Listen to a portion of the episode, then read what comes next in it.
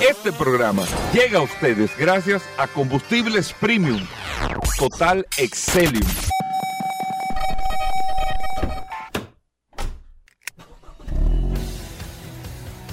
Bienvenidos al programa número uno de movilidad en la República Dominicana. Vehículos en la radio.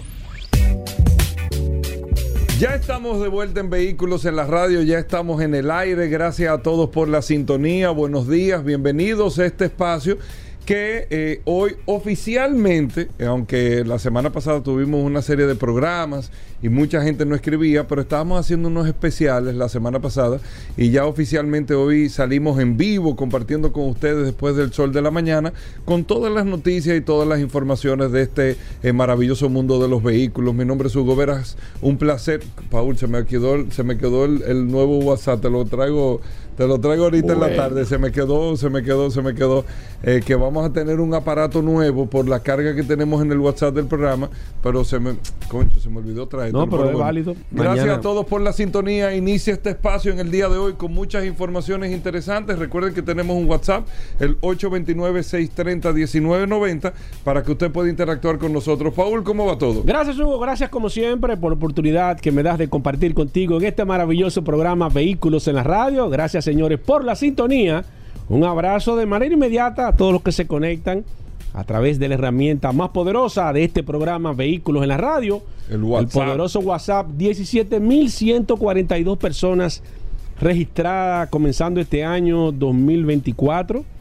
Gracias a todos por la sintonía rumbo a los 20 mil. ¿Lo llegamos este año?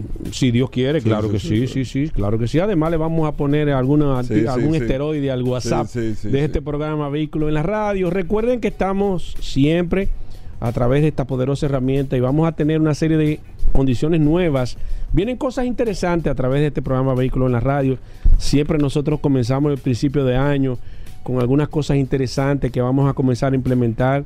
Eh, muchas, personas que están siempre pidiendo a través del WhatsApp, Hugo pero qué bueno que ustedes están como siempre, qué bueno tenerlos a todos ustedes en este nuevo año 2024 y que ustedes puedan ser parte de nuestra compañía y nosotros ser parte también de su vida.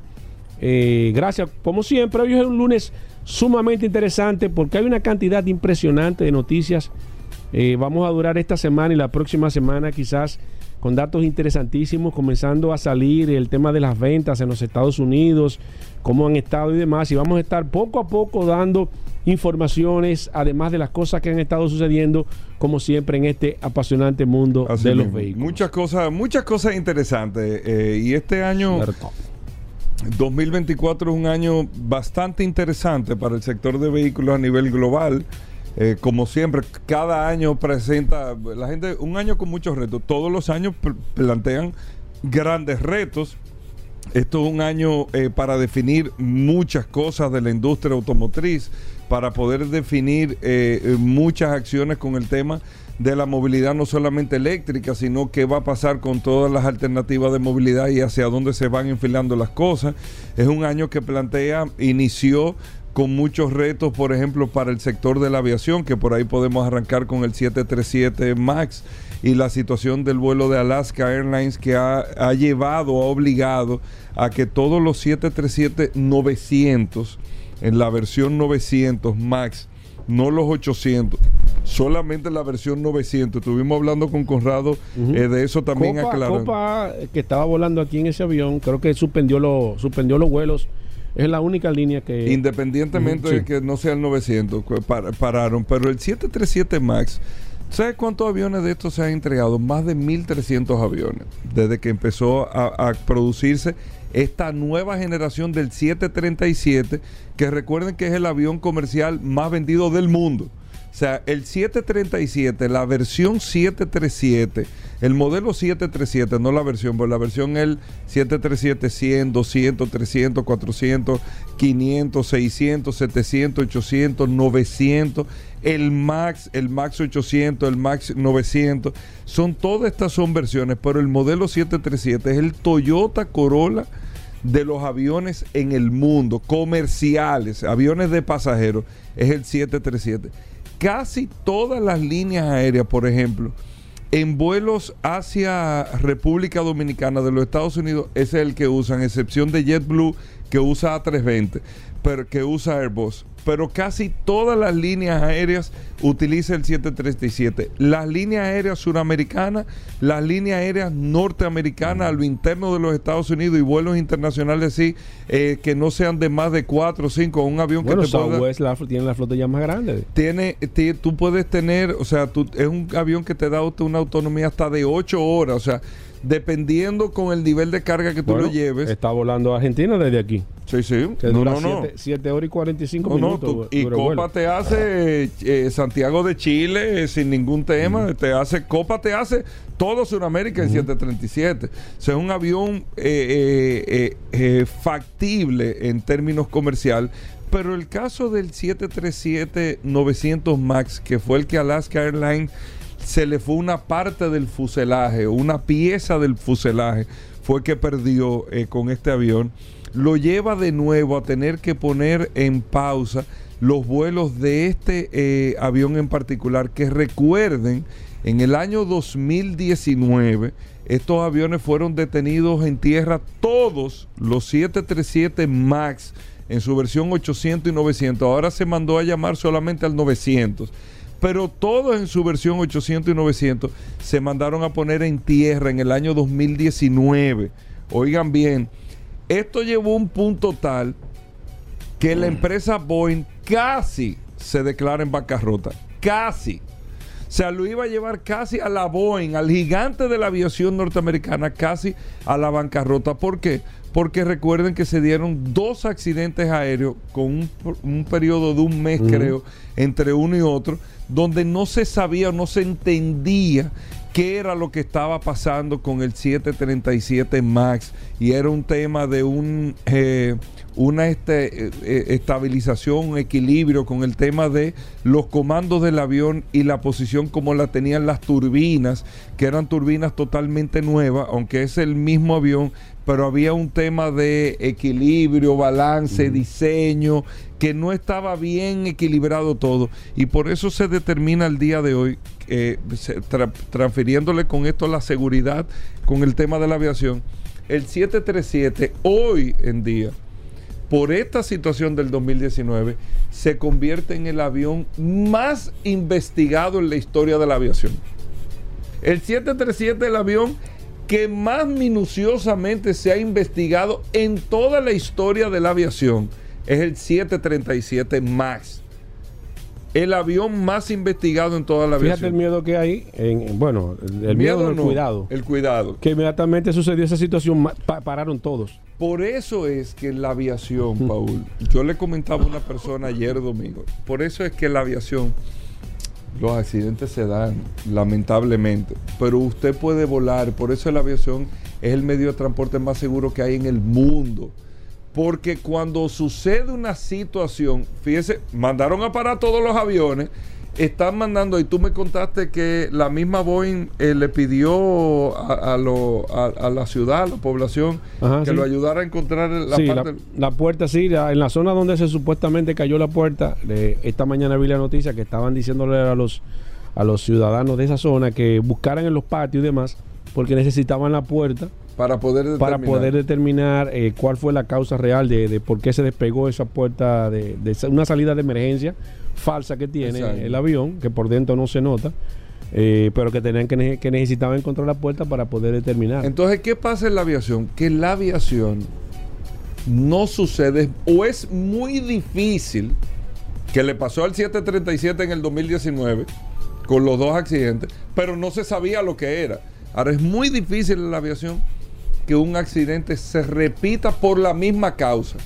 Muy difícil. Si es un tema técnico, mecánico, de diseño, es muy difícil. Ocurre un accidente, se investiga y se corrige automáticamente. Por eso les transfiero con todo esto la seguridad y la tranquilidad de que usted en aviación, señores, son decenas de miles de vuelos todos los días, millones y millones y millones de personas que vuelan, que utilizan la aviación y se ven esporádicamente, lamentablemente, uno que otro caso de accidente donde eh, eh, hay víctimas, eh, pérdidas humanas que lamentar.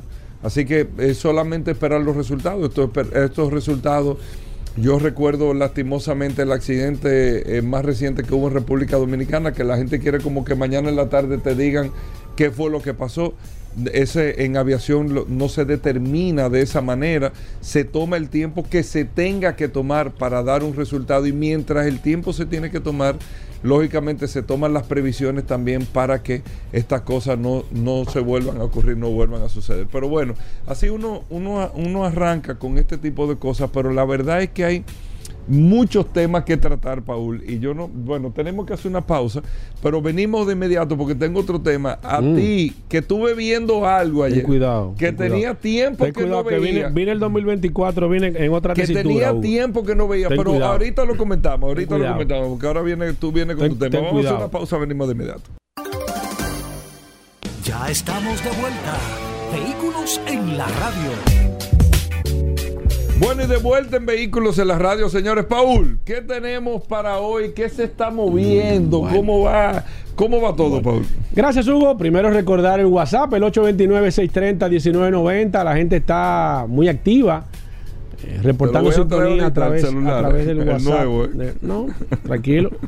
A través del 829-630-1990. Ocho. Recuerden agregarse a esta maravillosa herramienta. Eh, estamos detrás de las 20 mil personas registradas a través de este maravilloso WhatsApp. 829-630-1990. Recuerden que es una herramienta eh, útil, una herramienta que nosotros hemos puesto a su disposición para que usted tenga acceso en caso de que se le presente algún tipo de decisión, algún tipo de situación también, usted tenga una mano amiga que lo pueda ayudar ahí, como una persona que ayer estuve hablando con, con esa persona, que luego voy a hacer un comentario sobre este caso, porque la verdad es que resulta lastimosamente complicado cuando usted hace una inversión en un vehículo, no se asesora bien.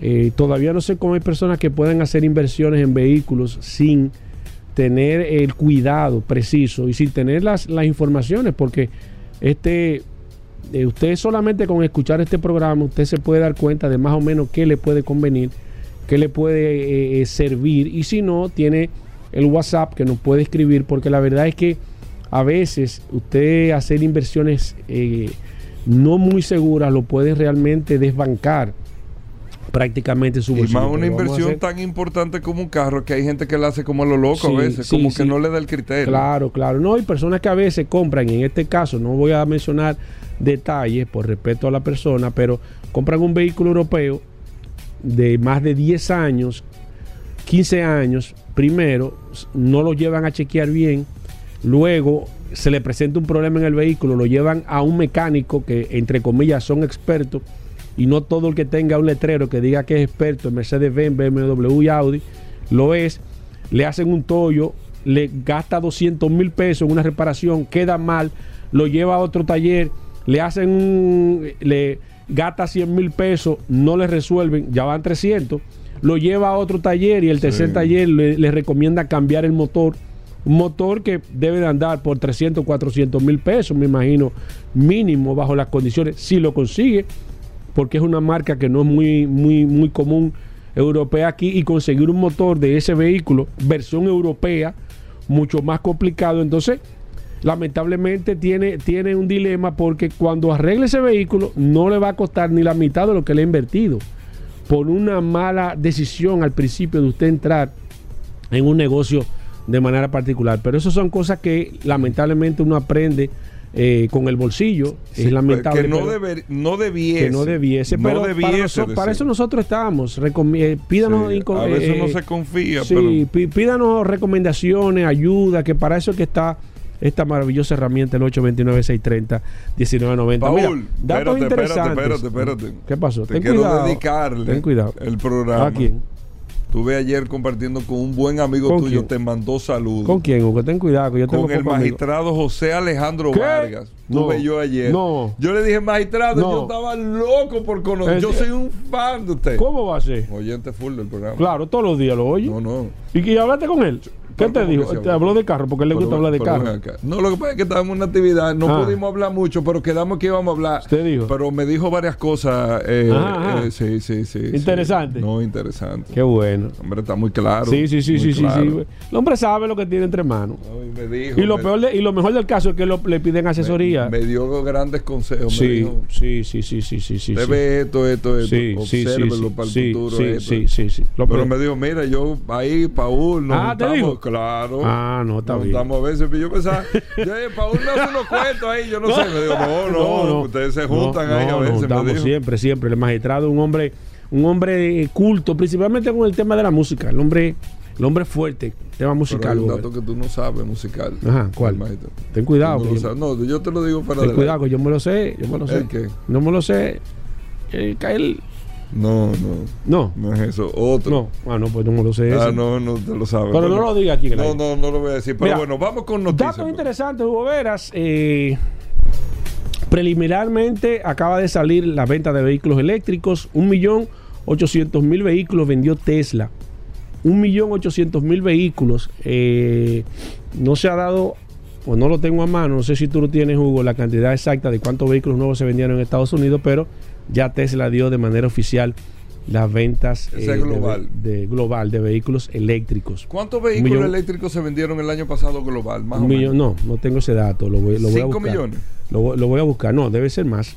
Debe haber pasado los 10 millones de vehículos a nivel mundial porque China, Sí, sí, pues De eh, hecho- de se hecho- calcula que fue un 15% más o menos. BID fue la marca chi- la, que la marca china, la marca eléctrica que más vehículos vendió a nivel global. Evidentemente, el mercado fuerte de BID, el mercado, el mercado chino. eh, hay que reconocer la fortaleza de BID. Sin embargo, no sé qué pasa con, con- con la marca. Todavía como que no, no sé, la gente como que no lo, como que no tiene ese acercamiento. No sé, no, no he podido determinar a ciencia cierta. Aquí BID tiene una gama completa de vehículos eléctricos. Yo lo desconozco a nivel general, no sé cómo ellos estarán manejando eso, ni, ni sé a nivel general. Y ese dato me imagino que luego se lo voy a solicitar a nuestro amigo Rafael Flores de Vehículos Eléctricos para que nos pase las ventas de cómo estuvieron los vehículos eléctricos aquí. Me imagino que Tesla tiene que mantener el liderazgo de ventas de vehículos eléctricos. No obstante, Tesla no tiene un representante aquí porque recuerden que Tesla no da representación. Eh, sin embargo, es la marca, o ha sido durante los últimos años, la marca más vendida aquí en la República Dominicana, por encima de BID, que BID sí tiene una representación, pero no entiendo qué pasa en ese caso con, con, con BID en la República Dominicana. Y voy a, le prometo que voy a hacer un estudio bastante profundo con esta marca, a ver qué está pasando con ellos aquí en la República Dominicana, porque entiendo que si hay una marca que ahora mismo le puede hacer competencia en los modelos, en el tipo de, de estructura que tiene, y así lo ha demostrado BID, es la marca que eh, China que, que va, que lleva de frente y de hecho hacen las comparativas en temas de venta, casi siempre esas son las dos marcas que van, que van, que van siempre discutiendo, una arriba, una abajo. Pero lo más importante, señores, ¿cuáles fueron los vehículos, los tres vehículos más vendidos en los Estados Unidos? Increíblemente el modelo 3 fue el modelo más vendido en los Estados Unidos de nuevo por segundo año consecutivo, superando, Superando a la serie F que quedó en segundo lugar. Hugo Ah, Vélez, no, no, pues A nivel- overall. A nivel overall. Sí, fue el vehículo. Y búscalo, tú te vas a dar cuenta, Gobera. El No, modelo no, 3. no, no, no. Ese, dato, ese dato me llegó, no lo tengo de manera oficial. Sí, búscalo, búscalo. Sin embargo, dice. El Tesla sí, modelo 3 como... Sí, como overall. Salió como el vehículo. Ese dato eh, lo, lo voy a poner entre comillas. ¿Cuántos modelos 3 se vendieron? No, no tengo el dato. Ah, bueno, pero tú tienes que darme algo Sí, para sí, yo sí, decirte. sí tengo, sí tengo preliminarmente, porque estos datos no son oficiales. Estos datos salieron y no, no lo tengo datos oficiales todavía del, del gobierno de Estados Unidos. Entonces no puedo decir que es 100% cierto. Lo que sí, eh, de acuerdo a lo que he estado eh, buscando así de manera y lo que me ha llegado, quedó el modelo 3, quedó la Ford F-100, F-150 en segundo lugar. Y en tercer lugar, aparentemente quedó el modelo Y. O sea, la- o sea que dentro de los tres modelos más vendidos en los Estados Unidos, aparentemente hay dos vehículos eléctricos, pero debemos de esperar. Yo creo que debemos de esperar porque no nos gusta afirmar algo de manera particular eh, de cómo, cómo quedaron las ventas a nivel general, pero de manera particular lo que me ha llegado, de, luego que Hugo tenga los datos preliminares, que es quien No, tiene el contacto, buscar, que, es quien tiene los datos. Yo creo que yo no lo tuve, lo estuve buscando, pero me llegó esa información cuando me llegó el tema de, de las ventas de Tesla eh, Me gustaría en los verlo, Estados eh. Unidos. Eh, Porque si, si Tesla. ¿Cuántos vehículos fueron? Uno punto. ajá, 1.8 millones. eh, global. Y el modelo 3, ¿cuántas unidades debe ser? ¿Un millón? Yo, yo no tengo ese dato, pero te, pro- te prometo que lo voy a debe de buscar. ser más o menos. O sea, Te el- pro- el bueno, el modelo- modelo, bueno, el modelo más, más vendido de la marca. Pues yo. Tesla tiene tres modelos: el, el Y, S y el, y el S. Sí, En sus versiones. exacto. En su, en su diferente- Exacto. Lo que sí es seguro que aparentemente, y la, y la noticia salió porque el, el- el- el modelo Y se había colocado como el tercer vehículo más vendido ah, preliminarmente, eso sí le digo, Se voy a lo, lo dato, lo vamos ¿no? a entender, pero el modelo Y había quedado en tercer lugar por encima de las demás camionetas, aparentemente hasta el momento. Y esto sí, sí realmente llama poderosamente la atención. Pero vamos a estar haciendo un análisis de manera profunda porque la verdad es que datos interesantes que han estado, se han estado colando y, y- y todavía hay muchas, eh, yo diría que hasta cierto punto resistencia, Sí, sí, sí. cosas sí, que todavía no están claras. Ayer alguien me escribió con el tema de los, del- de los materiales, del, del tema del litio, que todavía, y así es, no es definitivo, quizás que sea el litio el material El que predomine definitivo a nivel general. Hasta este momento sí es. Y ya de hecho Chile nacionalizó, y eso es un dato interesante también, nacionalizó el litio en, los- en- en- en su zona, dijo que ellos van a explotar ellos mismos el litio, que no iban a permitir que ninguna empresa extranjera hiciera ese trabajo, que ellos van- iban a participar sí. de ese negocio, de que no, de que el negocio era miti miti si querían hacer Litio, el litio es como tener petróleo ahora mismo. pe- el, el- el petróleo a nivel general, pero a medida que vayan saliendo la- las informaciones vamos a estar dando el dato, pero hay algo que está sonando ahí, algo se está, como es cuando dicen, algo, algo se está cocinando en la... Algo Sí. se está cocinando, aparentemente el modelo 3, si no fue el primer modelo, por cualquier razón, estoy seguro que debe estar entre los tres primeros y el modelo Y también está ahí. Así que vamos a estar dando informaciones. Aquí hay mucha gente que está nerviosa con el tema de los vehículos eléctricos. No se ponga nervioso porque la verdad es que no lo determina usted ni lo determino yo. Sí. Pero sí hay algo que está claro, que la historia del automóvil va a pasar. Porque los vehículos eléctricos, ningún vehículo eléctrico va a ser un clásico. Y ahí la industria, y luego quiero hablar eso con Eric López, ¿Cómo que no va a ser un clásico? no van a ser clásicos los vehículos eléctricos porque el tema de la durabilidad es muy corta. Porque al tener tanta tecnología, la tecnología tiene Ya. Entonces, el vehículo, ya ese, ese tema de que, ah, los clásicos, eso va a pasar. Hubo un antes. Y me gustaría saber cuáles fueron los últimos vehículos clásicos que se fabricaron, porque aparentemente no está dentro del esquema del, del concepto viejo de lo que era un clásico. El, el- el esquema de los vehículos eléctricos, de que no va a haber, de que, que el primer modelo ese que tenga un museo, eso no va a existir.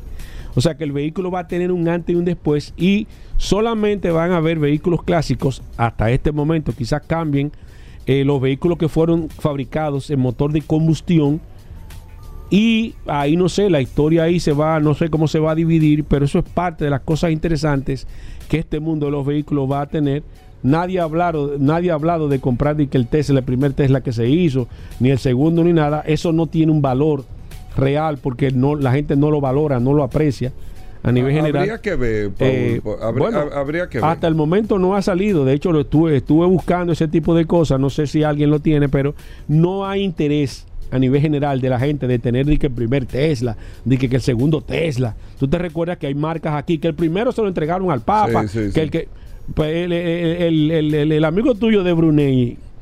El- el- ese hombre no, no, no, no le interesan los vehículos El eléctricos. sultán, el no. sultán de Brunei no ha comprado un vehículo eléctrico, ni le interesa, Ah, no ni ha hecho inversión. eso. Entonces, Sí. ahí te das a entender de que realmente la industria va a tener un antes y un después. es otra generación también, Sí, otra es diferente. Pero bueno, muchas cosas interesantes. Vamos a hacer una ¿Encontraste, breve pausa. encontraste el dato de, de, de la venta? No, lo estoy, lo estoy Ah, buscando. Todavía Ah. no, no lo tengo, pero lo busco y lo tengo. Muchas cosas interesantes hoy. No se muevan. Gracias por la sintonía. Ya estamos de vuelta. Vehículos en la radio. Bueno, Aníbal Hermoso, nuestros amigos de Accidentes RD que reportan y nos traen eh, todos los lunes un resumen de las situaciones, los accidentes ocurridos durante toda una semana, de lunes a lunes. Aquí lo tenemos con Aníbal Hermoso. Recuerden, Accidentes RD. Aníbal, eh, bienvenido al programa, el resumen de Accidentes RD. Gracias, Hugo, gracias, Paul, gracias, Pablo, por, por sintonizar siempre esa ese público que está constantemente esperando este resumen. Y yo quiero empezar eh, de una manera contraria, porque lo que toca ahora es el resumen de Navidad y Año Nuevo, las estadísticas que nos sirven bastante para no cometer los mismos errores. De eso se trata, de nosotros decirle a ustedes qué sucedió, cómo sucedió, dónde sucedió, para que de alguna manera podamos tomar acciones que mitiguen el tema de los accidentes. Pero yo quiero iniciar, antes de, irme a esa parte, con el, eh, de, de manera al revés, con el Año Nuevo, y es que este año empezó raro, Paul, y es que se han reportado muchos accidentes aéreos. En lo que va de mes, podemos mencionar al menos cuatro accidentes aéreos, pudiendo destacar hasta un avión que se atascó bajo un puente en la India. Esa noticia ya ustedes la conocen. El de Tokio, donde al menos 400 pasajeros, en un avión chocó y se incendió. Esa es la 350. En el que murieron cuatro personas al caer un avión al Mar Caribe y en el que explotó una ventana de un avión en, el vuelo de Alaska Airlines. O sea que, explotó, no, se, se, salió. la ventana es ok. Entonces, bueno, pero esas, esas son situaciones. Realmente y casi siempre, casi siempre pasan situaciones a nivel general con el tema de la aviación. Lo importante es que no, que, de que no hayan víctimas. Exacto. Que eso es lo más importante. Pero situaciones siempre se presentan. Uno no se entera a veces de las situaciones que traen los aviones y eso me lo dijo a mí un piloto. A veces puede ser que un avión traiga, qué sé yo, un problema de que se le está subiendo la temperatura de lubricación, suponiendo, en un mm. motor. Y eso el piloto no se lo comunica a los pasajeros porque lo que va a hacer es crear una situación complicada dentro del avión. Entonces él puede informar a la torre de control, y esto al margen, eh, eh, y, y excúsame, Aníbal, se lo informa a la torre de control como un dato interesante que debe de informárselo a la torre de control, decirle qué está pasando dentro del avión y, la torre de control va dándole un, como un caso especial y, le daba dando como un seguimiento especial a ver qué tal, eh, pero siempre suceden situaciones eh, de manera normal, es como el tema de los vehículos a nivel general, pero nada, sigue a nivel. Y sobre todo cuando si se trata de un vuelo de dominicano, yo recuerdo en un vuelo, gracias a Pablo por ese vuelo de Brasil, que de regreso el, piloto dijo que teníamos que regresar por problemas mecánicos. Entonces, ya tú sabes, empezaron todos los. No, eso, causa, eso, causa. Que yo sabía, porque yo escuché un sonido medio sí, extraño. Sí, sí, no, y eso causa una tensión eh, tremenda. Que este avión es, muy viejo, yo sabes, salieron mecánicos de aviones los pasajeros. Que mira, que casualmente se cumplieron 15 años de.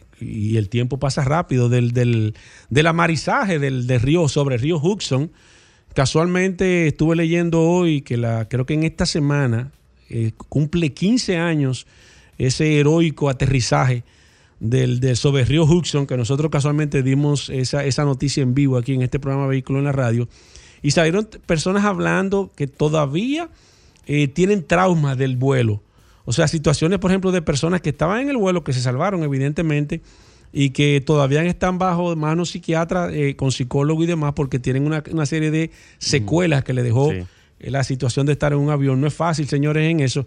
Hay una película sumamente interesante y un documental que lo pueden buscar también, aprovechar sobre, sobre el amarizaje que hizo sobre el río Hudson. Me acuerdo que el capitán se llamaba el Zuckerberger se llamaba el apellido del, del, piloto, que fue, luego fue reconocido por el presidente de Estados Unidos, y ese barbarazo solamente le dijo, yo solamente hice lo que me tocaba.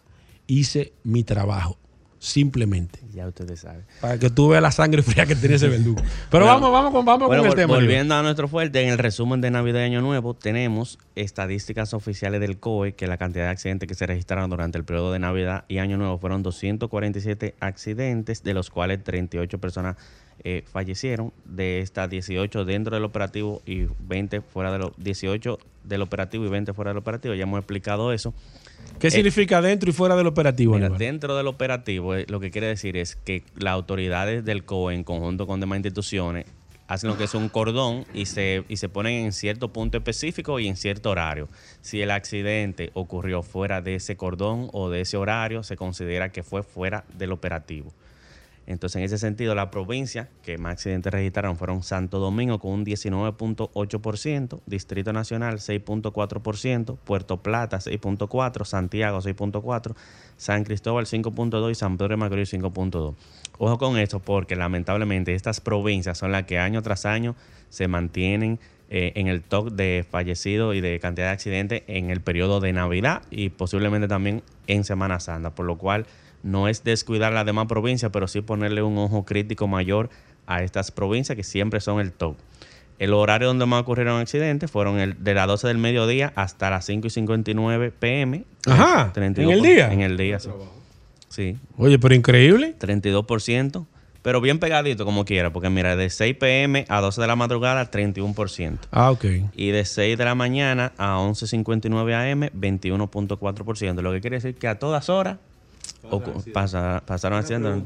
¿Y de esos cuántos motociclistas eh, están ahí? Mira, excelente pregunta. Con esa cerramos el porcentaje de fallecidos de moto. De 38 fallecidos en el periodo de Navidad Año Nuevo, 27 iban en moto, lo que quiere decir que el 71% eh, fueron motociclistas. El año pasado fue 76%. Fueron, o sea que disminuyó. Disminuyó dos. Fueron 29 fallecidos, casualmente también 38. De 38 29 el, año, pasado, Y ahora de 38 27 fueron en motocicleta. Entonces, el mensaje es claro, la, los motociclistas son los que siempre se ven involucrados en accidentes fatales. Si eres motorista, utiliza el casco, respeta los límites de velocidad y si vas a conducir, no tomes alcohol, sobre todo en este periodo de Navidad, Año Nuevo y Semana Santa, que es parecido.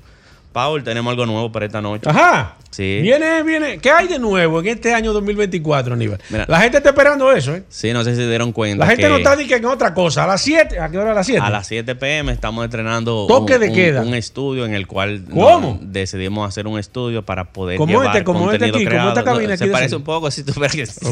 Más o menos igual. Más o menos igual. Entonces ahí queremos llevarle contenido creado, a llevar siempre información en tiempo real y ese tipo de cosas. Pero lo que traemos hoy es trivia. Y ya lo hemos hecho antes, pero esta vez diferente. Sí, Vamos sí, me gustan las trivias de accidentes. De cada lunes o una vez a la semana, llevar trivias, seis preguntas, donde usted es el que debe responder, pero no lo vamos a dejar la expectativa de que, que mañana te digo si es de una vez. Claro. Hacemos la trivia en el momento, usted comenta su respuesta y al final usted nos comenta cuánta acertó. De Ey, pues me gustó eso. Así que esta noche nos entramos con las trivias. ¿A qué hora esta noche? 7 pm, accidentes RD, accidentes rayita RD, accidentes.rd. Gracias, Aníbal. Vamos a hacer una pequeña pausa, así que no se mueven ahí. Bueno, ahí está Aníbal Hermoso. Te seguimos a través de Accidentes RD. Accidentes RD. Hacemos una breve pausa, no se muevan. Ya estamos de vuelta. Vehículos en la radio.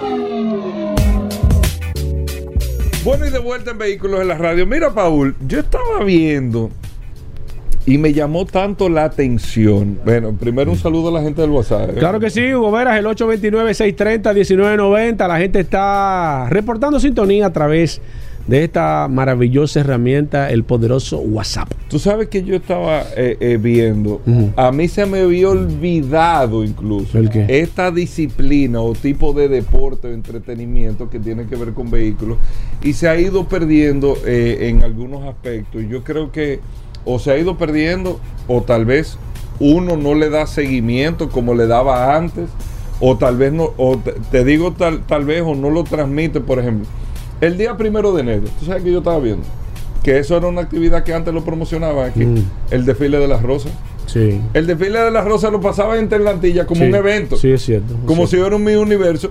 El desfile de las rosas, estaba- yo le estaba comentando a una gente, miren el desfile de las rosas. Nadie. Nadie estaba en eso. Sí, sí, sí, la gente como que... Patrocinado por Honda. Sí, sí. Honda, Honda, la marca automotriz Honda fue que patrocinó ese evento que se hace, no me acuerdo en qué, en, ¿En qué, qué estado que se está haciendo? en California, pero no me acuerdo en qué estado. y, y- y la historia del por qué se hace el desfile de las rosas era un tema de demostrar toda la las capacidades que tenía el estado de California versus eh, la costa Este. la costa este de los Estados Unidos en cuanto a la producción, porque ahí se, se, se refleja en ese desfile no solamente esa parte, sino el tema de la producción eh, cárnica, la, la producción agrícola, o sea, que está el primero de enero, donde está un invierno, pero que el estado de California tenía la capacidad de, de florecer las naranjas, todas esas cosas. Ah, pues mira, Eso no tiene- sabía. esa es la No historia eso. tema. Aprendí algo de esto No, no, esa es la 24. historia con el tema del desfile rosa. El caso es que esas son cosas que se van perdiendo. Como, Paul, tú te acuerdas que fue lo que vi, dije, mierquina, ¿cuánto tiempo? Ujú. La carrera de los tractores. Los tractores alando. Sí, mira, yo casualmente estuve viendo en esta semana. ¿Tú te acuerdas? Pero Sí, sí, el- sí. los tractores alaban, eh, era una. Es como una patana atrás, pero que Sí. iba como sembrada en el piso. Lo que pasa es que a medida que tú vas avanzando, la patana se va se va, Se iba enterrando, se va enterrando de adelante, que tiene como si fuera una. Pero tú te acuerdas Sí, lo que tú pero yo estuve viéndolo en, este- en- en- casualmente. Y la en- siguen haciendo, Sí, la siguen haciendo. La siguen La haciendo. siguen haciendo. Que son equipos con, unos moto- motores sumamente poderosos. Son. eh, eh, Hay diferentes categorías, yo porque dije, hay yo tengo que- también. Yo le tengo que comentar, Paul, pero, o sea, hay incluso carreras de alado, de cabezote, Sí. con doble cola atrás, Sí. pero requete pesado, y ve, explotan eh, los motores, Sí, se funden. Hace eh, como un, como un dragueo, eh, es como un, es como un dragueo, pero, eh, pero cargado. pero cargado. Sí, cargado. Entonces, yo lo que veía, eso, esas son cosas. Tal vez uno que viene de ahí, que le gustaría como verlo, pero hay generaciones que están subiendo ahora que no, No le llama la atención. No le están prestando, Ujú, Sí, sí, eso es cierto. no le están prestando atención Eso a es eso. cierto. Esas son Y- cosas que yo creo que van a desaparecer con el tiempo. sí, sí, que, sí, porque es que, es que fíjate que para Sí, donde va el mundo. yo te lo digo, o sea, Eso lo va a quería desaparecer. comentar ahora, a- antes Tú de sabes la- lo que yo vi, lo que yo vi, que yo no sabía que existía también esta semana, que te iba a hacer comentario. Pero qué bueno que tú traes eh, eh, a colación esto, que yo no sabía que existía esto. Y es que hay una competencia de que se hace con. tú te vas a reír, no. Que, Tiene que ver que, con lo- vehículos. que los carros compiten de reversa. Ah, no sabía, no, no sí, pero no es de que, que el carro está modificado, no, es que el carro normal y entonces tú con, con la- con el cocote doblado Pero en una pista. en una pista. Y, eh, pero, pero, pero la pista es un óvalo, pero no es un óvalo, sino que tiene, tú tienes que en algunas veces Claro. curviar. Hugo, déjame decirte, Chulo. sí, pero déjame decirte que eh, eh, hicieron una prueba y tú sabes quiénes, a quiénes llevaron. Llevaron a, a Verstappen de Fórmula 1, ve- llevaron a al japonés, Tuyoda. Tuyoda, no sé cómo se llama, qué sé yo, el japonés. Llevaron como tres corredores de y De le dijeron Fórmula 1. de Fórmula 1, y dijeron, ponte. El único carro que tenía diferente, Verstappen utilizó un carro que estaba rotulado, pero la- son todos los mismos modelos, ¿eh? Eso es importante también. O por el tipo, se trallaron en ver primera- Claro, en la primera curva, viejo. Pero yo no sabía No, que no, existía pues, una de competencia de, Yo no- yo no sabía. de reversa, porque la gente tú lo ves Yo no sencillo. sabía, pero yo te lo. No, no, no es sencillo. Hay Pero, cosas interesantes de pero este te mundo. digo, esa carrera de tractores, esa carrera de Lo que pasa es que tractores, se invierte mucho dinero ahí, Hugo. Es muy, costoso. en la carrera de tractores. Muy costoso, sí, porque es que la modificación y la probabilidad de perder un motor en una competencia, entonces e- ese tipo de competencia en Estados. Unidos tienen casi 100 años ya. miles y miles de Casi dólares. 100 años. Sí, sí. sí. Haciendo ese tipo de competencia, modificando A mí siempre me ha gustado como ver eso algún día, como que una competencia de esa. Pero me imagino que en un estado, debe ser un estado muy... Sí, pero como lo, lo que yo te digo, yo digo, bueno, ¿quién me Yo va a entender con este yo tema? estuve viéndolo en esta semana pasada. Tú sabes que en estos días uno está ocioso. Y, y- y- oh, pero mira esto. Pero en cable. Eh, no, no, en YouTube. ¿Cable? ¿Qué es eso? Pero tú estás hablando de No, un TBT que relaje, cable, no, no, Pero. No, es la que tú estás. Y el cable, todavía el cable. No, claro. eh. Yo Pero no bueno, eso que- es lo que quería comentar. A hacer una- interesante, Vamos a hacer interesante. una breve pausa, venimos de inmediato. Estamos de vuelta. Vehículos en la radio. Ya mis amigos, y vamos a ver quiénes están con el WhatsApp. Empezamos en el día de hoy con el 829-630-1990. 829-630-1990. A ver quiénes están conectados a través de la herramienta más poderosa de este programa, Vehículos en la Radio. Aquí de manera inmediata me escribió mi amigo Ome Castro. Está, oh, pues son la gente fija que está aquí. También está Alipio. Me está escribiendo Sandy Figueroa, mi amigo Álvaro Mencía. Emilio Crisóstomo, Sandy Faustino, Braulio Moya, Francisco Matrilla, Matrille, Matrille, Francisco Matrille, mi amigo Castillo también. Castillo, envíame tu, tu nombre para agregarte aquí al WhatsApp. José Arias también, Cristian Montilla, Mauri Linares, Joel Jaques, eh, mi amigo Dani. Dani, envíame también tu apellido para agregarte aquí para poder identificarte de manera puntual. Está también John Lana. John Lana está aquí, mi amigo Jacobo eh, Utate. También está Gabriel Veloz, Ramón Mercedes, Eddie Peña, está Máximo Bautista. Déjame ver quién más. Junior Peña. Eh, José Luis Peralta, está Víctor Ventura, esto va muy rápido, ¿eh? Está Darío Chireno, Juan Medina, mi amigo, ok Dani, escríbeme ahí tú, Manuel Pérez también, está Rafael Torres, está Luis Pérez, Eddie Peña, José Ricardo Reyes, Ramón Herrera, Juan Hernández, Emerson González, Carlos Fernández, Francisco García, Emanuel Martín, Santos Ferreira, eh, Cadira Costa, Wilfredo Arias, Edison Pérez, Jacobo Aquino, eh, déjame ver, Juan Licen, Iván Herrera, Ronnie, envíame, ah, ok, Tony, eh, Ronnie Piña, bien Ronnie, así mismo, te tengo aquí ya, te voy a agregar en breve, David Polanco, Diómenes Díaz, eh, ya Dani me envió, Elías, envíame también tu apellido, Elías, te tengo aquí, no te tengo con el apellido, Martín Reyes, está José Castillo, David Blanco, Carlos Pichardo, Héctor Quesada, Sonia Martínez, Nelson Ramón Ureña, Gloria García, José Lora, Benisa eh, Silverio, Francisco Rodríguez, Sonia Martínez, Edwin González, Edwin Rosario, Gertrudis, Víctor Martínez, Domingo Vargas, Martí Reyes, Enríquez. Envíame tu apellido que te tengo aquí como Enríquez, al igual que Fernando que me acaba de escribir, envíeme su apellido, por favor. Está Benny Silverio, Raquel, te tengo aquí. Ah, no, Rafael, no, Raquel. Raquel, envíame también tu apellido para agregarte aquí. Enrique, ok, Enrique Velázquez. Te agrego en breve. Tengo a Andrés Japay, Orlando Espinal, 829-630-1990. La herramienta más poderosa, decretada la herramienta más poderosa del año 2023 en todos los medios a nivel nacional e internacional, el WhatsApp de este programa Vehículos en la Radio. Y miren, un comentario breve. Hace un momento alguien me preguntó a través del WhatsApp que por qué estuvimos hablando al principio, Hugo estuvo hablando al principio del programa, el porqué del tema del 737, eh, del Toyota Corolla de los vehículos. Recuerden que Boeing utiliza el 707. 717, 727, 737 y 747. ¿Por qué el nombre de los 7? Y ahí automáticamente se abre la Universidad de los Vehículos, que es este programa Vehículos en la Radio. Eh, ¿Por qué el nombre, eh, por qué todos los modelos de Boeing comienzan con 7? Miren, cuando se comenzó a diseñar el primer avión de Boeing, no tenía una numeración de manera eh, particular, no sabían qué número ponerle. Y en el hangar número 7 se desarrolló el primer avión, el 707 de, Boeing. Y como no había ningún nombre de manera particular, se decidió, poder ponerle 7 como, como símbolo de identificación que los aviones de la Boeing se construían en el hangar número 7. Y de ahí entonces se, se determinó ponerle a todos los, eh, los aviones que salgan de ahí, comenzar con 7 y terminar con 7. Por eso es que vienen ahí todos los números, o sea, desde el 707 hasta el 747, todos los aviones de Boeing comienzan y terminan con 7 porque fueron hechos y diseñados en el hangar número 7 de la empresa Boeing.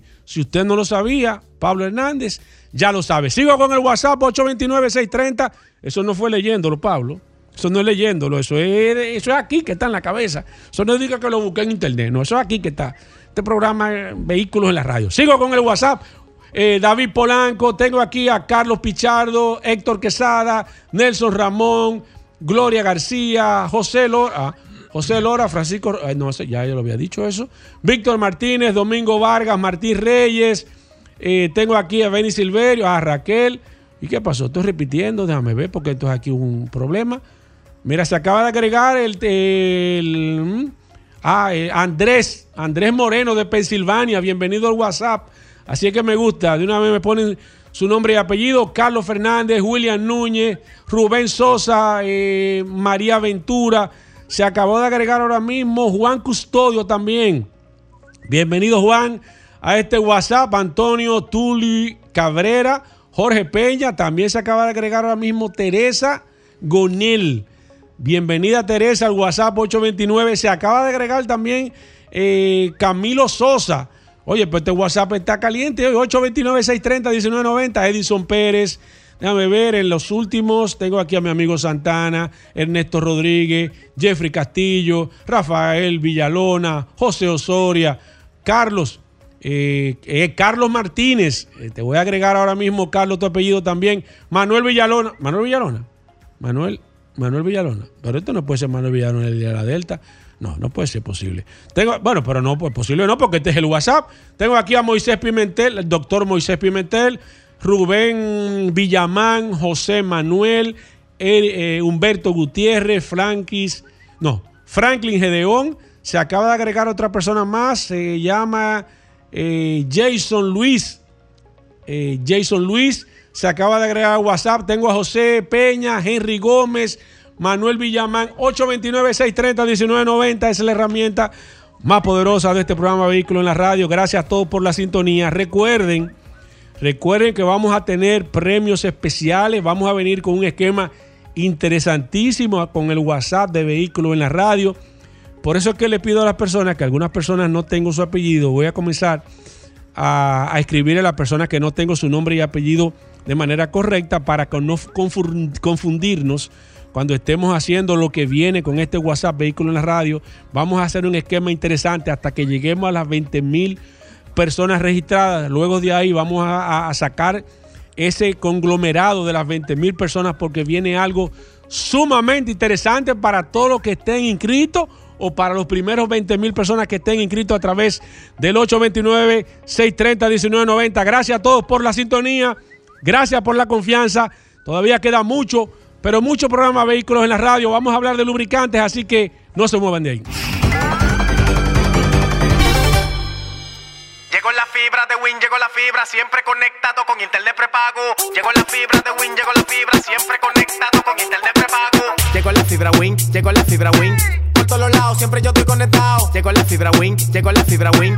Por todos lados, internet por todos lados. Llegó la fibra Win, llegó la fibra Win. Por todos lados, siempre yo estoy conectado. Conecta tu hogar a toda velocidad con el internet fibra óptica de Win.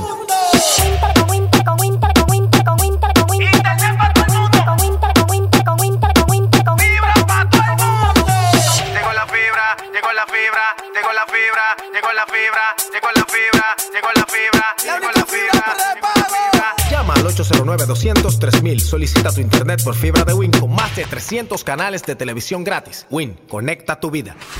En Antonio Ochoa siempre estamos de feria, tirando los carros por la ventana, con un 12% de tasa de interés fija a 5 años, garantizado, sin penalidad por abonos a capital ni pronto pago. Somos representantes de Toyota, Lexus, Isuzu, Jeep, Maserati, Honda. Visítanos en la autopista Doctor Joaquín Balaguer, kilómetro cero, Santiago, o llámanos al 809-576-1111. El dealer más grande, sólido y confiable del país.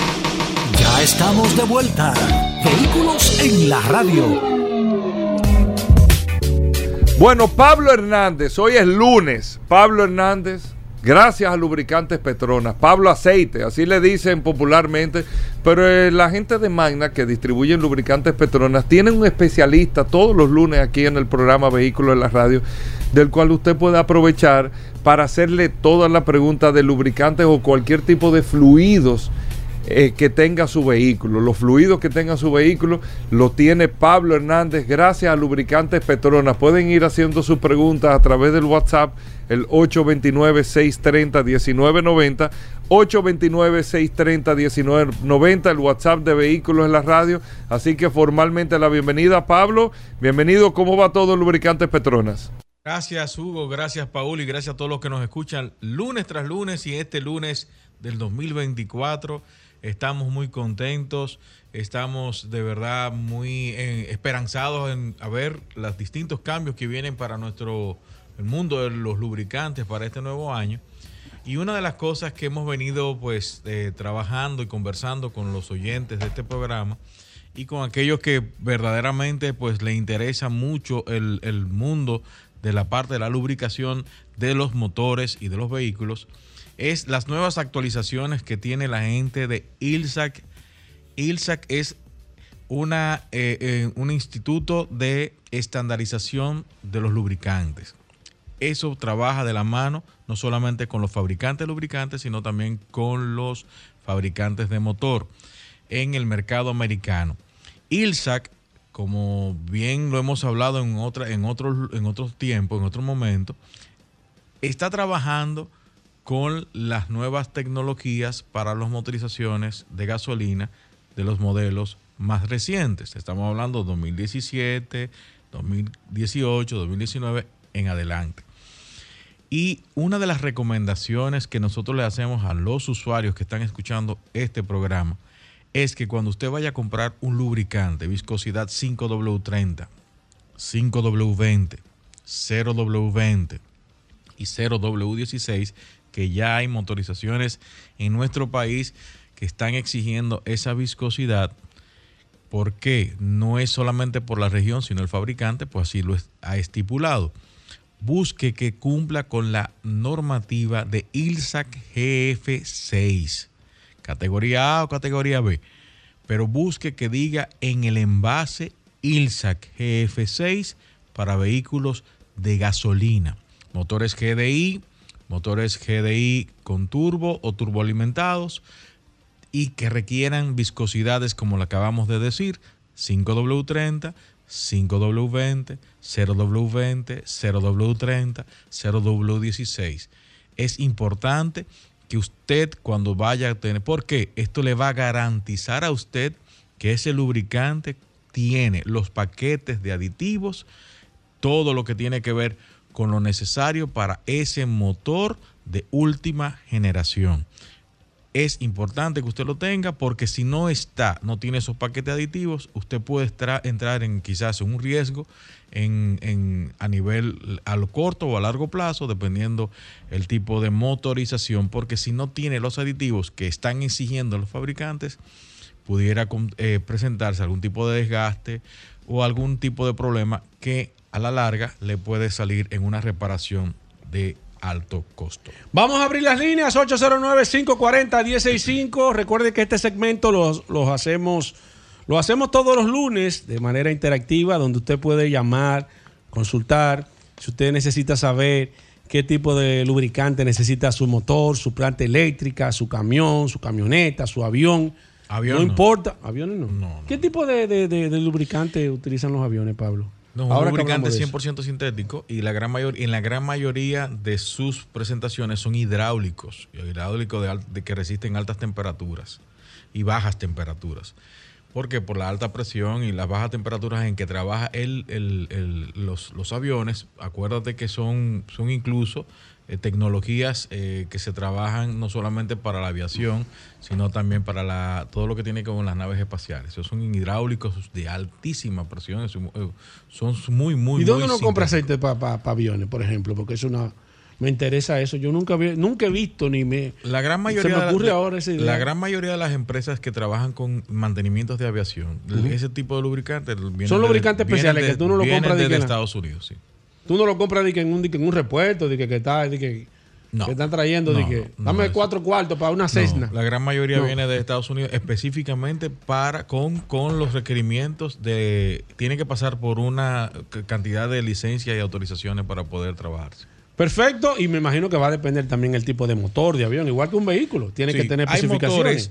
Hay motores, interesante, Pablo. motores de eh, eh, los que usan para fumigar. Ese, Ajá, las avionetas de fumigación. De fumigación. Mm, no, no alcanzan altas eh, no hay altura, pero, muchas revoluciones. Pero el RPM que necesita es 100% sintético y, puede ser un aceite muy convencional, pero muy parecido al, que nosotros tenemos a nivel automotriz, pero no es igual. Perfecto, vamos a abrir las líneas de manera inmediata. El WhatsApp comienza rápido.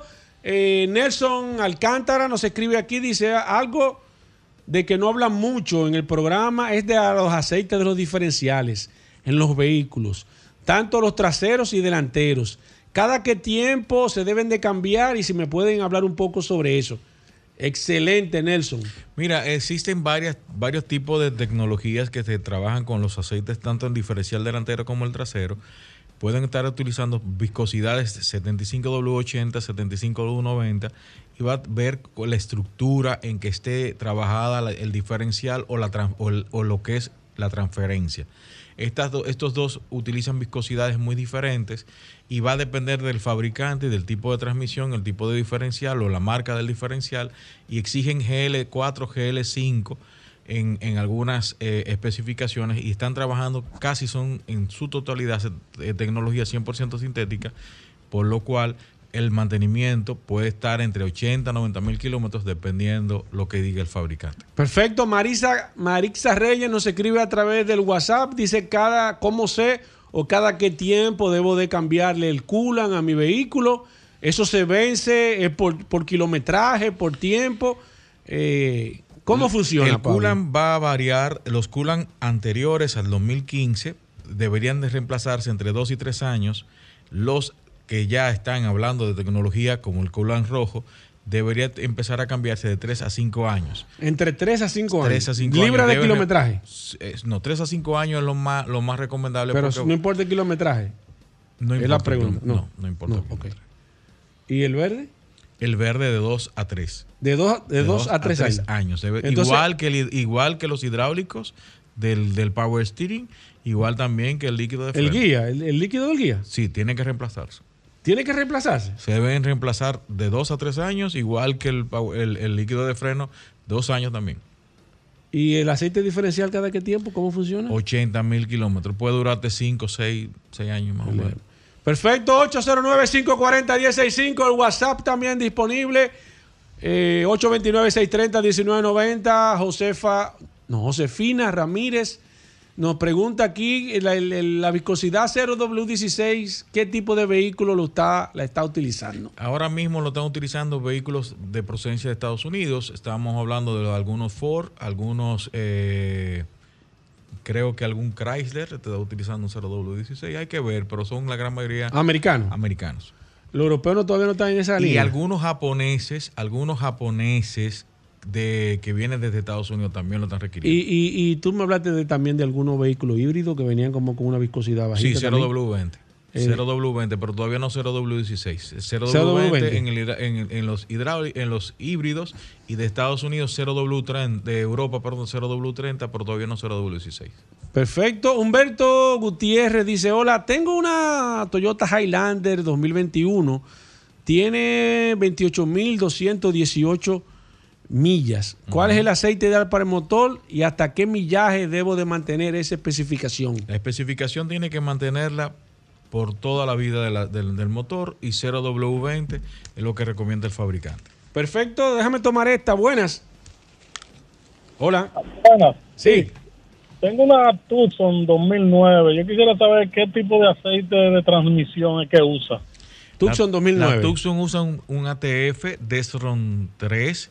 Debe de cumplir con la normativa SP3. SP3, que es lo que requiere Kia y Hyundai. ¿Cómo sé la normativa? La ¿Dónde, veo, normativa, dónde el- veo eso, Pablo? En el envase eh, tiene que tener la- en la parte de atrás, debe tener las especificaciones y las homologaciones para el tipo de transmisión. ¿Dónde compro ese tipo de aceite para esa Tucson? Usted puede comprarlo o en Magna Motors o en cualquier eh, repuesto que tenga un, un ATF de alta calidad. Perfecto, déjame ver el WhatsApp de este programa encendido. Mario Peña dice, hola, buenas tardes. Una pregunta para el gurú Pablo Aceite. ¿Qué tipo de coolant utiliza la Mazda? eh, ah, la BT50 2011 diésel. BT50, Mazda BT50 2011, una camioneta diésel, Pablo. 15W40. 15W40, déjame ver que hay alguien. Ah, aquí, perfecto. Mi amiga Wanda Morel se acaba de agregar, agregar aquí al WhatsApp de este programa Vehículos en la Radio. Eh, déjame, déjame contestarle aquí. Perfecto, Wanda, te contesté ahí.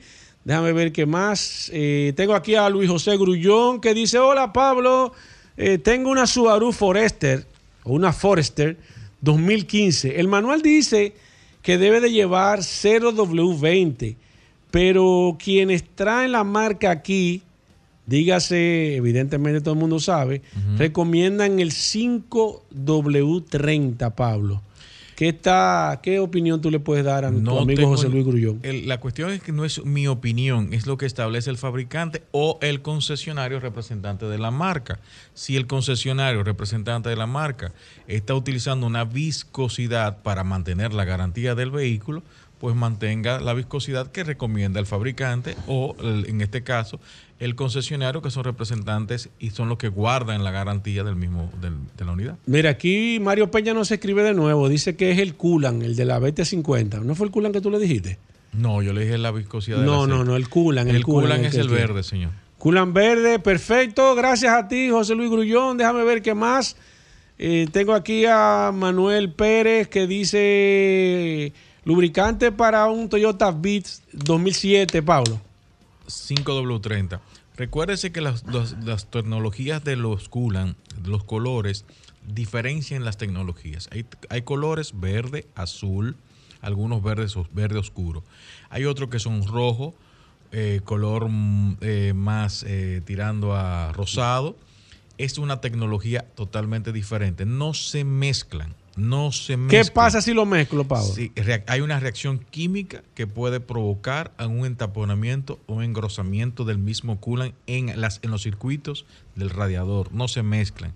Si usted necesita completar un, usted no tiene coolant y necesita completar, usted puede poner un poco de agua. Perfecto. Pero no se mezclan, ¿ok? Perfecto, sigo, aquí. Distracción. distracción. Mira, mi amiga Teresa Gonel, que se acaba de agregar a WhatsApp. Gracias, Teresa, por la confianza en esta maravillosa herramienta. El WhatsApp de este programa Vehículo en Radio. Dice, dice espero que ustedes hablen de la Dodge Ram. Eh, dice, tengo una 1500 2013 y le pongo aceite, ya dice W30. Que si está en lo correcto, Pablo. ¿O qué tipo de viscosidad necesita si es para una... 5W30 está en lo correcto. Si es 10W30 mm, es una viscosidad un poco alta para esa para ese vehículo. Es de una Dodge Ram 1500 2013, Pablo. 5W30 es lo que 5W30, recomienda eh, lo que recomienda Pablo, así que lo puede hacer Teresa, gracias por la sintonía. 829-630-1990 y 809-540-165. Hablamos de lubricantes, gracias a Lubricantes Petronas. Si usted tiene alguna pregunta, inquietud, al igual que Cristino Núñez la ha hecho aquí, dice, hola, dímela Pablo que me recomiende qué tipo de aceite necesita una Dodge, no, dije una Dodge, una Dodge Journey 2018, Pablo, aceite y coolant. 0W20 y el, el coolant es el rojo. El coolant ese rojo. Eh, Teresa Gonel nos escribe de nuevo, dice sintético u otro. Siempre uso sintético. 100% sintético. La viscosidad y, el, el- y el- la tecnología, el tipo de, de- de- de lubricante 100% sintético, está a partir del 2010. ¿Por qué? Porque es la exigencia del tanto del fabricante como de los mercados internacionales para trabajar con nuestros motores. Jen Baez nos escribe, hola Pablo. Eh, Jen, no, ah, pues yo tengo grabado como Jen, como Jen Baez y me dice que es Jen Carlos. ¿Será Jen Carlos Baez? Me imagino, ¿verdad? Dice, tengo una Lexus N200 2016.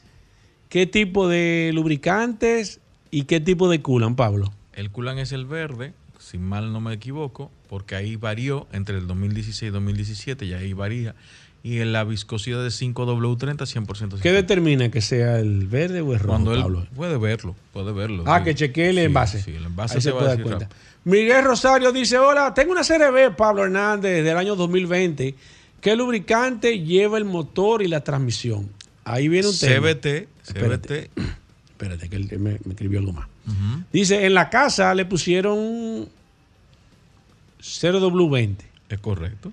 y tal vez esté confundido porque tengo el manual a mano, pero tenía entendido que llevaba 5W30 en el motor. Pablo, que me aclare eso. La viscosidad para una CRB 2020, como estábamos hablando ahí, es 0W20. 0W20 es incluso una de las viscosidades, es uno de los motores japoneses que usa ese tipo de viscosidad ya de hace un buen tiempo. 0W20, sigo con el WhatsApp. eh, Martín Reyes, y usted también nos puede escribir a través del WhatsApp. Eh, Martín Reyes, aunque nos envió un mensaje de audio hace un momento, lo vamos a escuchar ahorita, pero él mismo nos pone abajo. Dice: Tengo una CRB 2004. ¿Qué tipo de aceite sería mejor para este tipo de vehículo? eh, para ese tipo de vehículo ya mayorcito? ¿Y qué tipo de culan a Martín Reyes? El Kulan es el verde, 50-50, es la, la- lo que usted va a ¿Dónde buscar dice como el mezcla. 50-50, Eso está Pablo? también en el envase. ¿Te lo dice ahí? Sí, claro que sí. El tipo, la, ¿Cuál uno no debe comprar, concentración. Pablo? ¿Cuál no debe uno de comprar? agua. No, porque no, tú no vas a comprar agua, pero eh, del tipo de culan, porque vienen diferentes no, eh, eh, Cuando son ligas, concentraciones, ¿cómo se dice? me- cua- concentración. concentraciones, ok. el tipo de mezcla. Si es para un vehículo que usted está drenando completamente el circuito del coolant, usted drena y pone un 50-50, Sí. que es lo que, la- el- lo que ¿Qué quiere decir 50-50? 50 de etanol lo que- y un poquito y lo que es 50 agua. Es una mezcla estructurada químicamente, ¿ok? Entonces, ¿qué sucede? Eso es lo que recomienda el fabricante. Ahora, cuando usted va a completar, usted puede conseguir un 30 30-70 para completar. Usted lo consiguió, 30, un 33, gra- 33% de anglicol y todo ese tipo de, de- de estructura que tiene el coolant. Y el otro es, es agua, tiene el colorante, tiene la especificación, pero es para completar, no para llenar desde cero. Perfecto, déjame ver. Eh, tengo aquí a Francisco Lora que nos escribe. Dice: Hola, tengo un Jeep, un Wrangler eh, 2020. ¿Qué aceite tengo que ponerle? Es cuatro cilindros. Pablo. Mira, el Wrangler eh, utiliza 0W40 en, en- a nivel de, de fábrica y puede utilizar 0W40 o 5W40. ¿0W40 o O 5W40? 5W40. Déjame ver, aquí tengo a Stanley Reyes. Eh, dice, hola Pablo, ¿qué tipo de aceite para un Suzuki Swift 2013 japonés? Pablo, te escucho. 5W30, señor. 5W30, Máximo Lora dice, hola, buenas tardes. Tengo un Kia K5, Pablo. Eh, ¿Qué culan debo de ponerle? He utilizado el verde y el rojo. Eh, año 2014.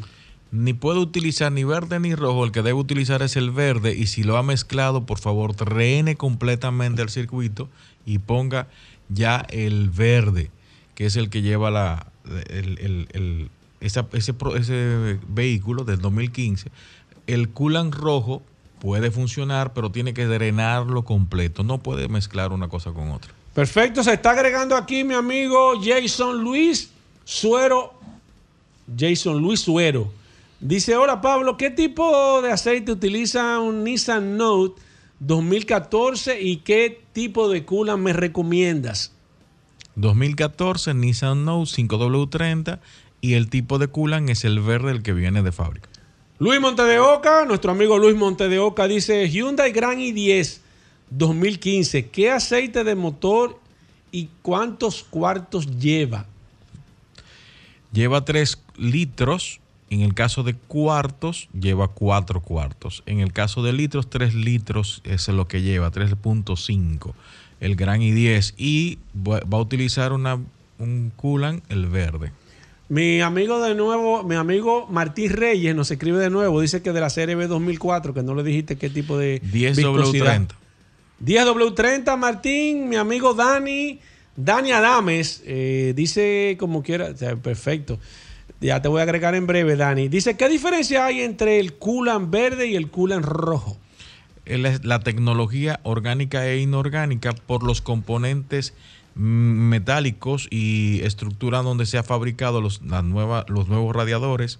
Algunos reaccionan de una manera y, y reacciona de otra en esta tecnología. Por eso los vehículos más modernos están utilizando eh, coolant rojo. Perfecto, le dicen querer esta línea. Buenas.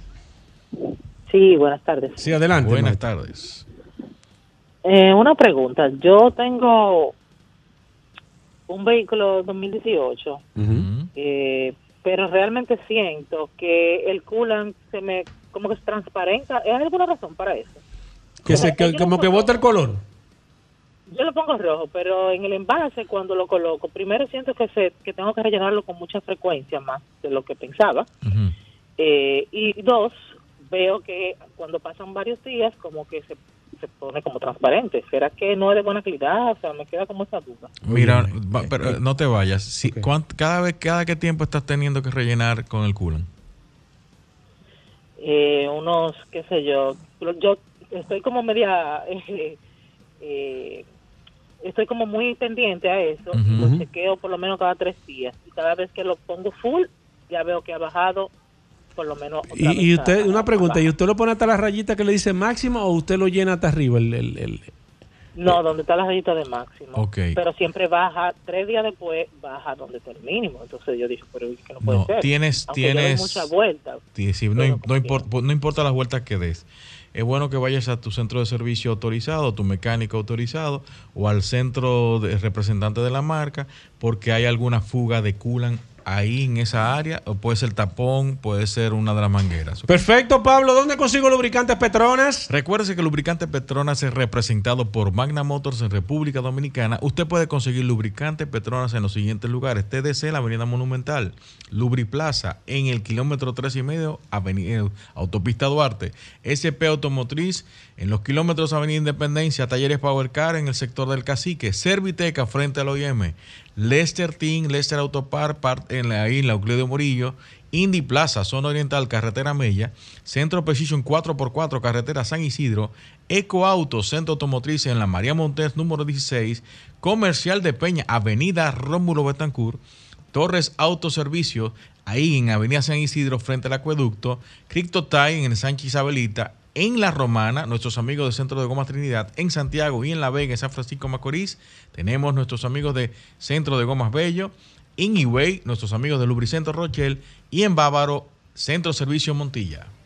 Bueno, ahí está, Pablo, las preguntas, Paul. que Claro, se nos quedan nos quedamos siempre con preguntas siempre. WhatsApp en el 829-630-1990. 829-630-1990. A lo largo del día, Paul sigue pasándole las preguntas a Pablo y todo eso. Cualquier cosa que ustedes tengan que preguntar sobre el lubricante de su vehículo. Así que gracias, Pablo. Nosotros hacemos una breve pausa.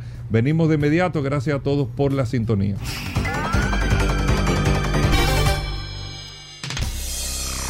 Somos Sol, la más interactiva. En Bávaro e Higüey. Sintonízanos en los 106.5. Ya estamos de vuelta. Vehículos en la radio. Bueno, y de vuelta en Vehículos en la Radio. Mira, Paul, eh, yo estoy sorprendido con esto de la inteligencia artificial. Sí. Y mira, eh, Paul, y esas son de las cosas. Mira que ¿eh? ya Mercedes anunció que en el 2025 va a ser, va a ser la marca de manera oficial que va a traer inteligencia artificial en sus vehículos. O Para sea, la interacción también. Sí, ellos dicen que van a tener cierto Bueno, nivel- acuérdate que Bentley anunció eso hace mucho tiempo, pero no estaba eso. O sea, Sí. no se conocía Exacto. eso que se conoce al día Exacto, de hoy. exacto, exacto. Porque Bentley habló de tener un, un mayordomo eh, eh, virtual dentro del carro para darle una especie de asistencia, pero como un holograma y todo virtual. Exacto. exacto. Como Pero los- Bentley, Como los regulares que la gente se sienta atrás en el carro. Claro, eh, Bentley estaba hablando cuando el tema de que los carros eh, estuvieran sin conductor, entonces que tú tuvieses pero una no da un persona que te de miedo eso. Es raro. Sí, porque eso como que Es da- raro, pero tú tienes no virtual, pero eso ya en películas, eh, tú lo has visto, Sí. por ejemplo. ¿En qué película, Paul? Yo te voy a hacer un ca- una cuidado. pregunta. Hugo, pero ven acá. Que no tiene Mira nada que ver con que- esto de- del... Once y pico. No, que no tiene nada que ver con el inicio del programa.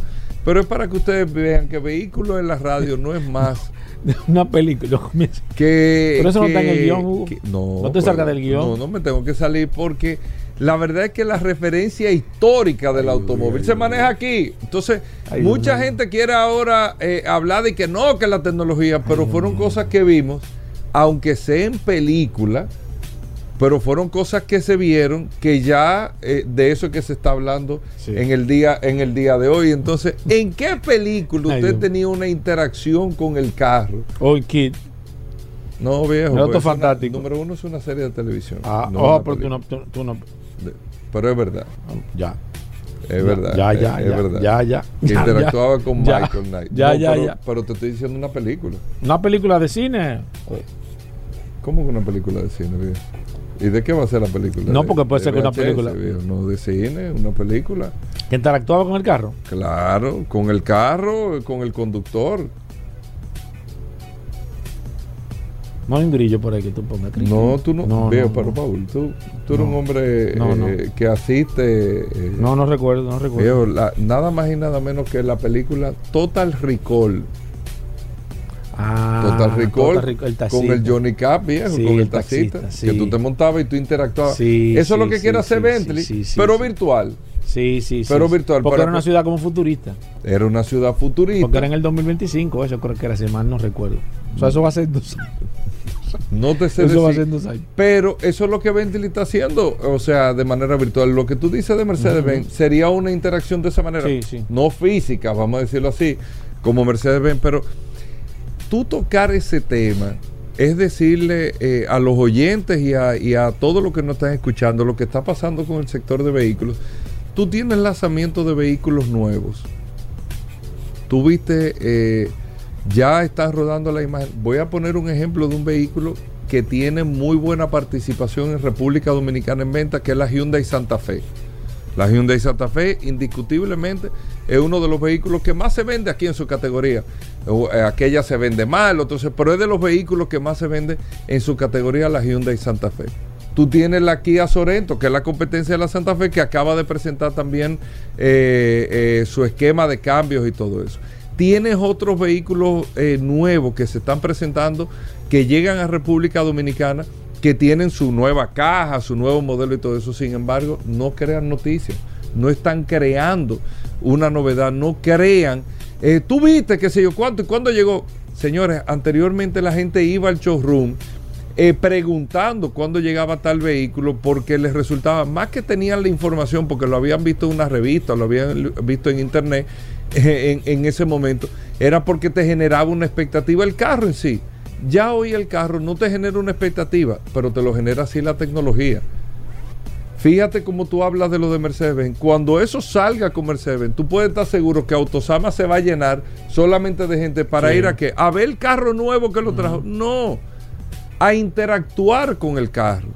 Porque ya el, el objeto físico del carro no es que no es importante, no es que, que, que te llame la atención, es, es fundamental, no.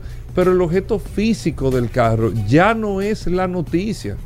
La noticia es la tecnología.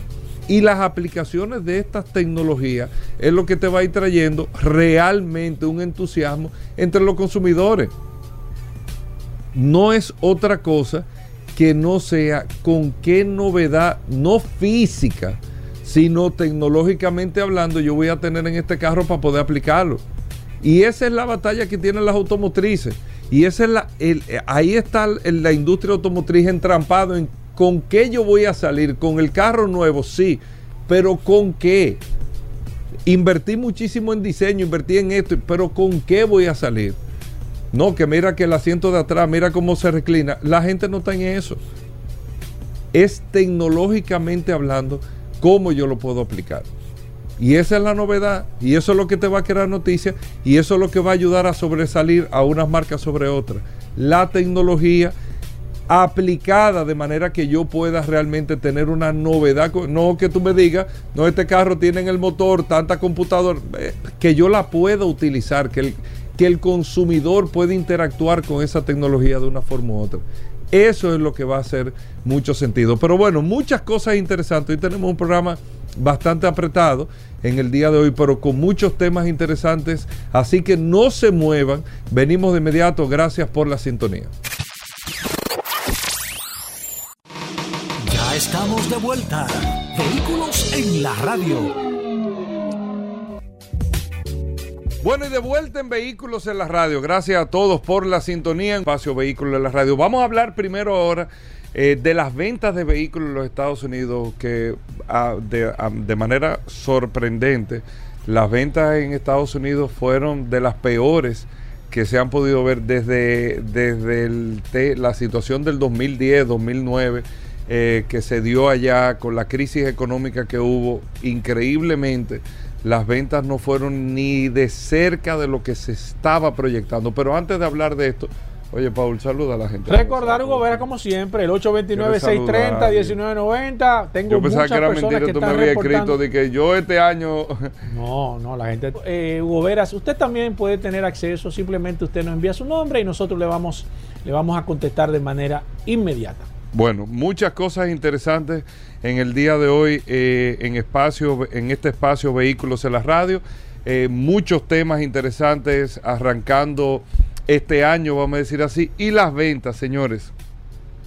Lo que se estaba esperando en el mercado norteamericano en este año no fue nada comparado con las ventas que se dieron, eh, lo, de lo que se estaba esperando versus lo que se dio en este año 2022. 13 puntos se proyecta, se están haciendo los cierres ahora, pero por debajo de 14 millones de unidades. Estamos hablando de un mercado que dejó de vender más de 3 millones de unidades de lo que, de lo que se supone que es su parámetro natural. Estados Unidos sigue siendo el segundo mercado más importante del mundo. Fue hace 15 años el mercado más importante del mundo. Los chinos lo superaron eh, hace muchos años ya en términos de capacidad de consumo de ventas de vehículos. China ronda casi los 30 millones de unidades, pero Estados Unidos se quedó muy por debajo y las automotrices se quedaron muy por debajo a lo que eran las proyecciones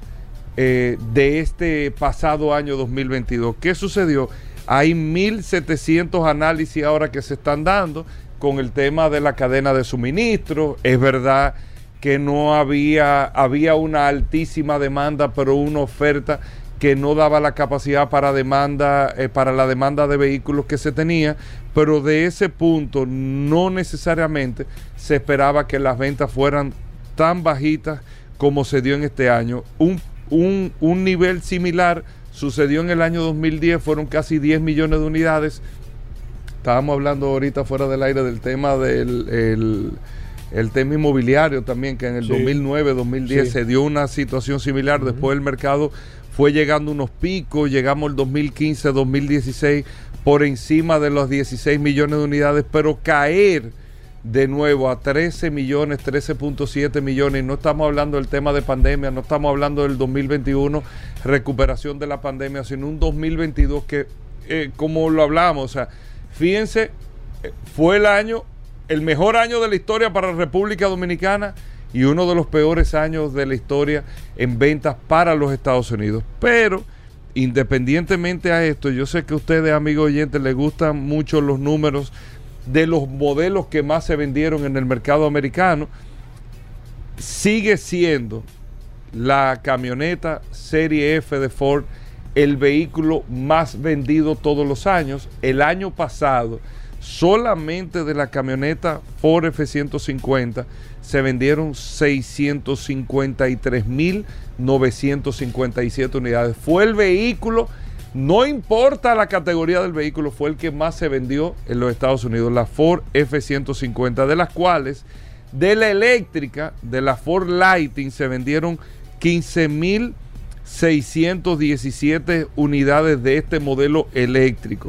En segundo lugar, para que ustedes vean lo que es este mercado y cómo se sigue manteniendo el mercado americano, independientemente que las ventas cayeron, el segundo lugar lo tiene otra camioneta y es la Chevrolet Silverado, que quedó en este año 2022 como el segundo vehículo más vendido, 513.354 unidades. Claro, eh, vendieron 150 mil eh, eh, unidades menos que la Ford, pero está en segundo lugar. Y en tercer lugar, la RAM vendió 468.344 unidades. No importa Corolla, no importa Honda Civic, no importa CRV, no importa RAV4, no importa Toyota Camry. Los tres vehículos más vendidos, siendo estos vehículos que mencioné mucho más baratos que una camioneta, fueron tres camionetas. Son los que más se venden en Estados Unidos. Grábese eso en su memoria. Si usted va a hablar de vehículos y del mercado americano, vea acá, ¿qué es lo que más se vende en Estados Unidos? La camioneta. Los tres vehículos más vendidos son tres camionetas. La Ford, la Chevrolet y la Ram, en ese orden. Ahí no hay Toyota, ahí no hay nada. Los americanos en su territorio son los líderes de venta. En absoluto. No solamente en esa categoría, sino en, en la categoría general. Y lógicamente da la coincidencia que los tres vehículos más vendidos que son americanos son precisamente tres camionetas. Eso tiene un sinnúmero de explicaciones del comportamiento, del uso del norteamericano, del apetito que tiene por este tipo de vehículos. Luego, Ya entrando en un cuarto lugar, la RAV4 fue el vehículo más vendido, superó al Toyota Camry. La RAV4, para que ustedes sepan, 399.941 unidades. Después el Toyota Camry, ahí entra Toyota, cuarto y quinto lugar Toyota. El Camry se vendió 295.201 unidades. Y en sexto lugar, para que tú veas, Paul, que nosotros hablando con todo y todo el tema de Tesla, el Tesla modelo I vendió 253.793 unidades, que entra en el top 10, ya un vehículo eléctrico, en el top 10 de los más vendidos en todo el territorio americano. O sea, de los 10 vehículos más vendidos, entre las 13.9 millones de unidades que se vendieron el año pasado, como modelo, ya hay un modelo eléctrico que es el Tesla Modelo I. Luego viene la GMC Sierra en el séptimo lugar, que es la misma Chevrolet Silverado. En octavo lugar entra la Honda CRB, 238 mil unidades, pero fíjense, la RAV4 le lleva 200 mil unidades a la CRB en el mercado norteamericano. De ahí viene la Toyota Tacoma, 237 mil unidades. Y de ahí en la posición número 10 está la Jeep Grand Cherokee, 223 mil 345 unidades. Luego de ahí viene, para que usted sepa que nos preguntamos mucho, el Corolla en la posición número 12, 222 mil unidades.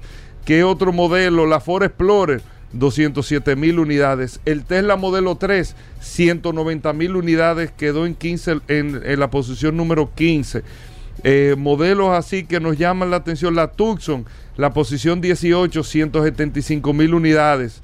Eh, déjame ver, el Honda Accord 154 mil unidades, pero fíjense, el Honda Accord queda en la posición número 20 y el Camry queda en la quinta posición.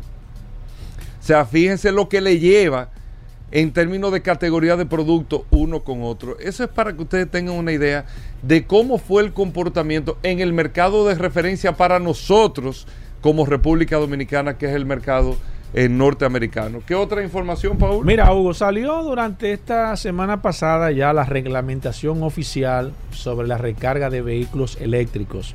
Ustedes recuerdan que nosotros estuvimos participando en una de las audiencias eh, públicas que ellos estaban haciendo, la super- Superintendencia de Electricidad, y salió el, re- el reglamento 137 y la modificación del reglamento 138. Eh, si usted quiere eh, información detallada, lo puede buscar donde está especificado todo lo que tiene que ver el esquema de las cargas de vehículos eléctricos, instalación de cargadores, el precio de cómo van a estar, la cantidad de cómo le van a calcular. Ahí está toda la información y hay muchos datos y lo vamos a ir tocando poco a poco de cómo va a estar funcionando a nivel general. Lo que la parte positiva de esto es que las reglas están creando de manera precisa en el momento ideal, que es cuando está comenzando, aunque ya hay instalaciones hechas, eso siempre pasa hasta que salga la reglamentación, eh, pero ya está previamente estipulado. Lo que sí me sorprendió a nivel general, como dato específico de esta, de esta, de esta reglamentación, les repito, la puede buscar Superintendencia de Electricidad, el reglamento 137 y la modificación del reglamento 138. Ahí está toda la información. Es que la Superintendencia de Electricidad solamente se va a encargar de suplirle la, la electricidad hasta el punto de carga del vehículo. Al igual como lo hace con los contadores, eh, que ellos solamente le, le ponen la energía hasta el contador con ciertas limitaciones de, de- de- de- de distancia, como ellos lo hacen, pero el concesionario, del concesionario, ellos van a tener, eh, no, ellos de te van- distancia de un punto a de otro. un punto A a un punto B. Eh, el concesionario dice de manera específica, y eso me sorprendió mucho, va a ser el responsable de hacer la instalación de la, del punto de recarga en el sitio donde usted eh, requiera su cargador. Eso lo noto que está un poco ahí eh, todavía Como en el aire. en el aire, sí, porque si tú compras un vehículo usado y todavía hay muchos concesionarios de que no están trayendo el vehículo, ¿quién te va a hacer la instalación cuando la ley dice que debe de ser un concesionario o el representante de la marca? Muchas marcas, por ejemplo, Tesla no tiene representante aquí. ¿Quién te va a hacer la instalación del, el- del, del- del punto de carga. Sí. Muchas cosas que yo creo que debe tomarse en consideración. Me imagino que ellos van No, a ir poco a poco haciéndole alguna modificación. Pero eso es además, mercado importante para ellos y demás. también, sí, claro. Y, y lo importante es que se está trabajando, de que se estuvo trabajando a nivel general, pero ya está la regulación. Es bueno que usted se ponga al tanto de eso y las compañías que están involucradas. No se habla de baterías, que también entiendo que debió de hablarse. Hay muchas cosas que todavía, pero ya está. Por lo menos el principio de algo interesante, lo que siempre hablamos aquí, de cómo se van y cuáles van a ser las leyes para recargar o para la recarga de vehículos eléctricos. Bueno, ahí está, Paul. No se nos muevan. Gracias por la sintonía. Venimos de inmediato. Combustibles Premium Total Excelium. Presentó.